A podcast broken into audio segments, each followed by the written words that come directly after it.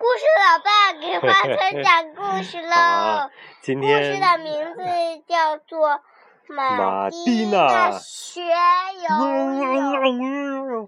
你自己讲吧，好吧？不，马蒂娜学游泳的故事。马蒂娜打算去学游泳了。如果你也想学游泳，那就跟马蒂娜一起来小海螺俱乐部吧。你已经会会游了是吧？而且你都快拿到深水证了。报名的时候大概都是这样的：老师问：“你好啊，小朋友，你叫什么名字？”马蒂娜回答说：“我叫马蒂娜，我想学游泳。”你几岁呀？我七岁了。最后老师说：“很好，我们正好要开始上课了，你去换一下衣服，然后回到这儿吧。”马蒂娜在更衣室里换好衣服，拿好毛巾，很快的回到了游泳池边。小朋友们互相之间已经认识了。马蒂娜是最后来报名的，大家都围过来跟她打招呼。一个小女孩说：“我是苏珊，她叫安妮，这是我的表弟弗里德里克。”另外一个小女孩也跑过来说：“马蒂娜，你的粉红泳帽真好看呐！哎，凉不凉？你觉得？”好，咱们再看下一页。下水之前呢，要先冲冲身体。马蒂娜走到莲蓬头下面，一碰到水就叫了起来：“哎呀，真凉啊！”弗里德里克却说：“我呀，我就喜欢凉水，你不喜欢吗？”勇敢的弗里德里克真像一只真正的小海螺。可是小胖就不行了，他趴在地上已经开始发抖了。马蒂娜问他：“小胖，你怎么了？病了吗？”小胖生气地说：“你没看见我被你浇湿了吗？”听到小胖这样赌气的回答，大家都笑了。第一课玩水，玩水还不简单吗？谁都会。可老师说，还得学会在水下睁眼睛。谁能找到泳池底下的贝壳项链？安妮、苏珊还是弗里德里克？都不是，是马蒂娜拿到了。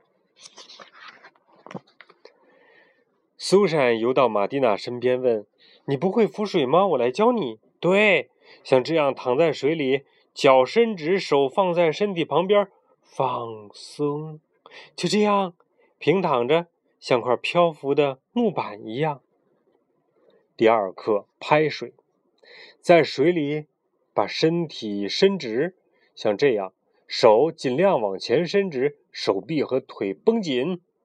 老师耐心的教大家。没用多久，马蒂娜就找到感觉了，她能浮起来，偶尔也能像鱼一样游一小段距离了。这么快呀、嗯，第四课和第五课学习游泳姿势，练习正确的呼吸。老师对大家说：“手臂伸直，头露出水面，两条腿在后面滑动。第一步，把脚向身体里弯起来，做好准备出发的姿势。第二步，两腿分开，同时向后蹬蹬腿。第三步，再把腿收回来并拢，不要把水花踢得到处都是哦。”接下来，老师又给大家讲解了手臂动作：两臂伸直，双手并拢，把手臂向两边打开，再交叉。再来一遍，很好。马蒂娜，呼吸时要放松，不对，不是乱喘气，要按节奏呼吸，这非常重要，不然你会呛水的。马蒂娜也想游得像老师一样好，她想，只要我努力练习，肯定是可以做到的。不要紧到这儿，继续讲。讲完这儿就可以了。哎，很快的，马蒂娜已经在小海螺俱乐部上了八次课了。老师说，从这一刻开始，马蒂娜就可以到大游泳池去啦，自己游喽。马蒂娜牢记着老师说的话，让手和腿的动作配合起来。在伸开手臂的时候吸气，手臂回到下巴的时候呼气。